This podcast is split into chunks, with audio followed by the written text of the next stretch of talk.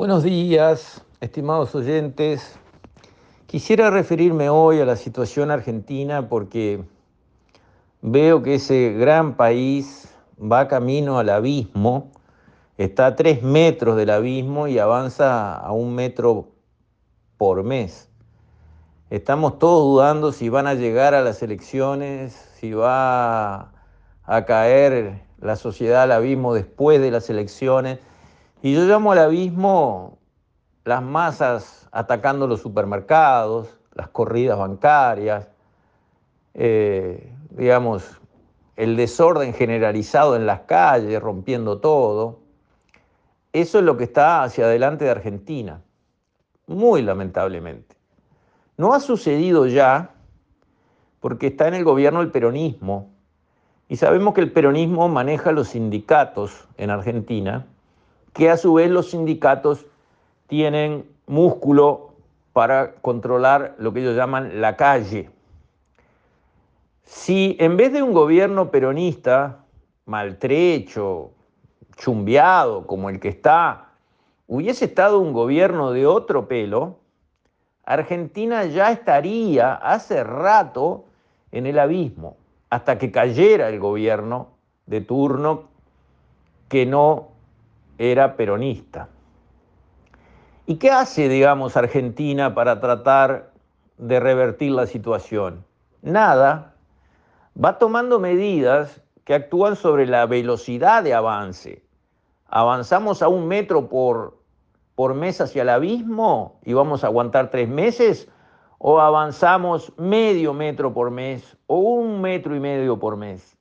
De eso se trata las medidas que Argentina está tomando pero no está haciendo nada de fondo para reencaminar la situación y, moverse en otra dirección, no hacia el abismo. No hay un plan económico, ninguno. Y esto viene de hace rato. Alberto, Alberto Fernández, cuando le dijeron, ¿qué plan económico tiene Argentina? No, dijo Alberto Fernández, acá no precisamos plan económico y definió lo que hacían con una frase. Vamos viendo, ¿ah? siguen viendo, siguen viendo que el abismo, el precipicio, lo tienen adelante de ellos y siguen viendo que cada día están un poco más cerca. ¿Y qué medidas toman? Y por ejemplo, ahora han subido la tasa de interés, cosa que hacen todos los bancos centrales del mundo para frenar la inflación, cosa que también se ha levantado en todas partes del mundo por la cantidad increíble de moneda que se volcó a los mercados, primero para frenar la crisis de las hipotecas truchas 2008-2009 y cuando no se había retirado la cantidad de circulante que se volcó a raudales en aquella crisis, todavía no la habían sacado, hubo que volver a echar más por la crisis del COVID. Entonces, esa sobredosis de moneda circulando para los mismos bienes y servicios prácticamente que había, es lo que despierta la inflación. La inflación es un fenómeno monetario. Si hay muchos billetes para los mismos bienes y servicios, el precio de cada bien y servicio termina subiendo para equilibrar la cantidad de dinero circulando. Ahí tenés la inflación. Pero ¿qué hacen los países del mundo con sus bancos centrales más o menos sensatos? Levantan la tasa de interés por encima de la inflación. En el Uruguay la inflación es algo parecido al 8 y pico y el Banco Central puso la tasa de interés en 11 y medio para combatir la inflación. ¿Cómo? Para que haya una tasa de interés real, se llama una tasa real, la tasa nominal, lo que te pagan de tasa, menos la tasa de inflación. Acá en el Uruguay, si vos colocás al 11 y medio la tasa del Banco Central y tenés una inflación de 8, estás ganando algo positivo para vos del 3,5%. Pero en Argentina no. La inflación es 108 y el Banco Central sacó pecho, se golpeó el pecho y levantó la tasa de interés hasta el 95. Con lo cual tiene una tasa de interés negativa. Alguien que en vez de gastarse un peso ahora, sea comprando un bien durable como una campera o una heladera, o poniéndolo en dólares, levantando el tipo de cambio paralelo, lo guardara y dijera, ah, no, lo voy a depositar porque ahora ¿Ahora qué? Ahora vas a perder hasta la gana de comer si depositas un peso. Porque la tasa de interés del 95, la inflación te come el 108, perdiste, fuiste Y la gente eso lo entiende. Y por lo tanto, a la cantidad enorme de billetes circulantes que hay en Argentina, porque claro, el gobierno tiene déficit, porque gasta de más, tira subsidios a la marchanta, un desastre. Y ese déficit no lo puede financiar con deuda, es porque nadie le presta un vintén a la Argentina. Entonces, ¿qué hace? Imprime pesos argentinos, todo lo que haga falta, cientos de miles de millones, y eso se vuelca todo a la plaza. Y esa cantidad de dinero empieza a circular cada vez más rápido, porque la gente no quiere tener un peso argentino en la mano ni un minuto. Los economistas ponen como imagen, para que se entienda, un helado, una moneda local desbaratada como el peso argentino es como un helado. Te venden un helado, agarras un helado y te empieza a derretir en la mano. ¿Y qué haces? ¿Qué haces con un helado en la mano? Y bueno, tratás de vendérselo al de al lado, rápido. Entonces lo pasás y, y cada uno pasa más rápido el helado porque se va derritiendo. Pierde valor delante de tus ojos, exactamente como pasa con el peso argentino.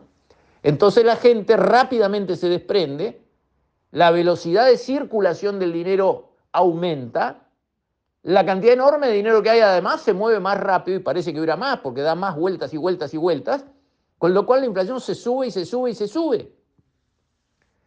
Contra eso, la suba de la tasa de interés al 95 con una inflación del 108 es una risa, no sirve.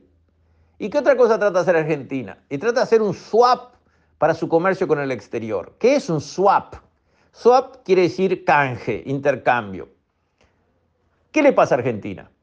Con esta política demente que tiene, esta política económica absurda que ha logrado instaurar y mantener, Argentina se queda sin dólares. ¿Y por qué? Porque tiene varios tipos de cambio diferentes. Un sojero exporta su soja y los dólares que vienen de afuera por la soja argentina los captura el Banco Central y al sojero le da 200 pesos por dólar. Pero en la calle ese dólar vale 500 pesos.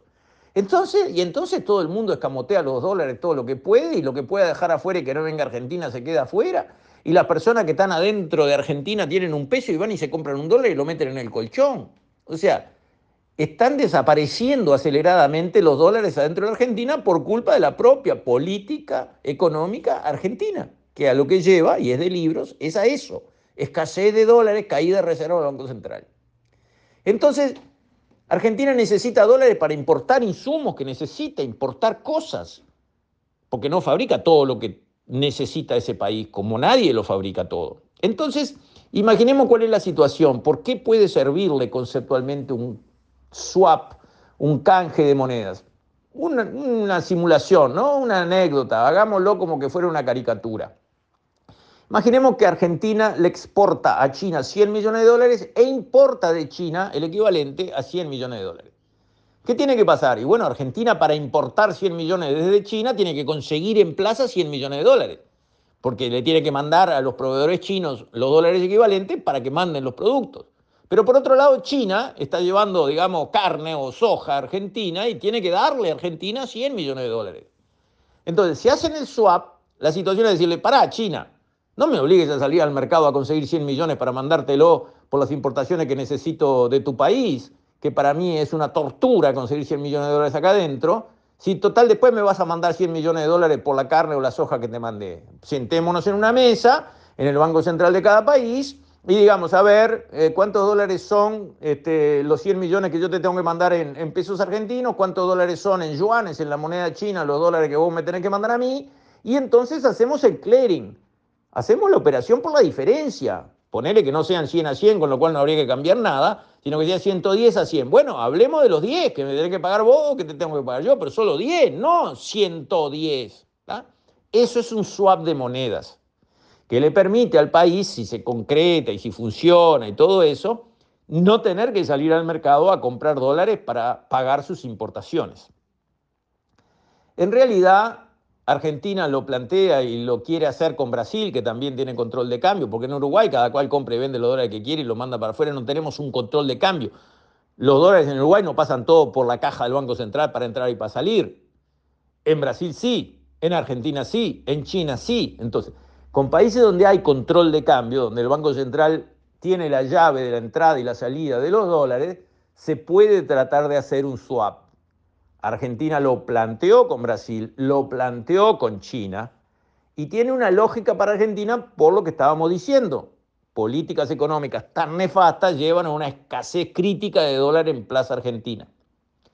Y China lo quiere hacer, no porque tenga problema en hacerse de dólares, que no está en la situación argentina, compra los dólares que, quiere porque tiene muchas reservas y es la mayor compradora de bonos del Tesoro americano, por ejemplo, del mundo, pero no está conforme con usar al dólar como moneda planetaria de intercambio y de reserva. ¿Y por qué? Porque esa posición que es tan favorable para los Estados Unidos, que su moneda la quiera todo el mundo y la atesore todo el mundo y la use todo el mundo para todo, en realidad eso que es buenísimo para los Estados Unidos como país, lo ha usado mal, porque ha utilizado el hecho de que cualquier transacción que se haga en dólares en el mundo le da derecho, por extraterritorialidad, como le llaman, a que Estados Unidos aplique sus leyes y pueda castigar a cualquiera en el mundo por el solo hecho de usar dólares en cualquier transacción. Entonces ha castigado de esa manera a Irán, ha castigado a Venezuela, ha castigado a Rusia. Sanciones durísimas contra países, instituciones, personas. En base a leyes americanas van y castigan y le aplican sanciones afuera de los Estados Unidos, solo porque están usando dólares. Eso ya fue, digamos. En el mundo, países grandes con espalda dicen, no, no, no, no, así no va. Digo, no puede ser que usar el dólar abra la puerta que Estados Unidos venga y te diga, le congelo los activos a todos los ciudadanos que están en tal o tal o tal actividad y esto y el otro.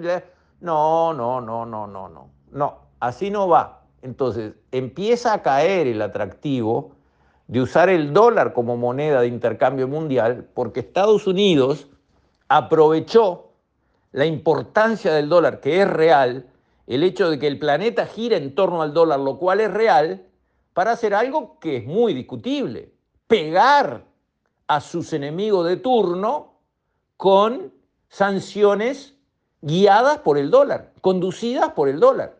Ah, bueno, si el dólar va a servir para que algún día Estados Unidos se enoje conmigo, yo qué sé por qué, y me aplique sanciones por el dólar, prefiero hacer swap, cambiar nuestras propias monedas, usar otra moneda de respaldo, veremos con el euro, eh, veremos con qué hacemos, veremos con el yuan este, chino, pero no, no, no, no, no, no, no vamos a brindar de pies y manos atados para que Estados Unidos mañana se enoje con nosotros por una cuestión geopolítica de turno y resulte que por usar dólares tenemos esos problemas que ha tenido Irán, que ha tenido Rusia o Venezuela.